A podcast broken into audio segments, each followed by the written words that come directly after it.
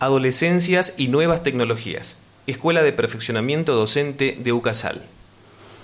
Bueno, pensar en las nuevas culturas infanto-juveniles nos invita a pensar también en las nuevas tecnologías, en el lugar que éstas ocupan en las vidas de los niños, las niñas y los adolescentes y en el impacto que tienen en las mismas, ¿no?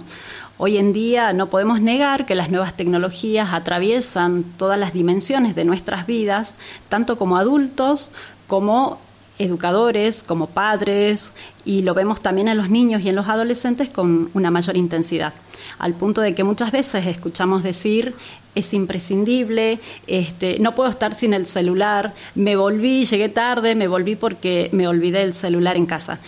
Eh, se ha vuelto el celular particularmente, se ha vuelto un dispositivo necesario, ¿sí? entre comillas, en nuestras vidas cotidianas. Esta situación que atraviesa con mayor fuerza a los niños y a los adolescentes, porque los vemos portando sus propios dispositivos y con conectividad cada vez a más temprana edad, nos tiene que proponer, este, a ver, como educadores y como padres, eh, una, una, nos tienes que plantear, perdón, este, una alerta, ¿sí? No podemos dejar de lado ni naturalizar ciertas situaciones porque nosotros tenemos que tener siempre presente que hay ciertos riesgos que conlleva un uso desmedido. La pantalla está presente, no lo podemos negar, las tecnologías han venido, eh, se han instalado en nuestras vidas, han venido para quedarse. Creo que no es la respuesta resistirnos a las mismas, sino ver cómo hacemos para trabajar con ellas a nuestro favor, tanto en el, en el campo de la familia como en el campo de lo, de lo, escolar. Puntualmente en el ámbito familiar yo creo que no, no pasa por una prohibición. Nosotros desde nuestro lugar muchas veces como educadores escuchamos a los padres decir bajó el rendimiento, le quité el celular, le quité la computadora, no, no va a tocar más un celular.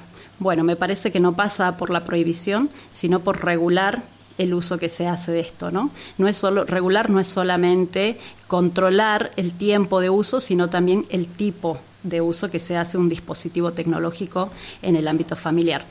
Y representa también esto un desafío para la escuela. ¿sí? La escuela no puede quedar ajena a este proceso de tecnologización. Los chicos hoy aprenden de manera diferente y creo que es ahí donde nos tenemos que parar como educadores. Empezar a descubrir de qué manera aprenden nuestros niños y nuestros adolescentes que están atravesados por las tecnologías. ¿sí? Los chicos hoy, para aprender a usar un dispositivo, no leen un manual, miran un tutorial. Entonces, y en la medida que ellos miran un tutorial, un tutorial escuchan música, este, juegan, es decir, están todo el tiempo hiperconectados. Entonces, la pregunta es, ¿qué hacemos como educadores frente a esta situación? ¿Sí? Yo creo que la respuesta no es solamente tecnologizar la escuela, sino también empezar a preguntarnos cómo la usamos al servicio pedagógico. ¿sí?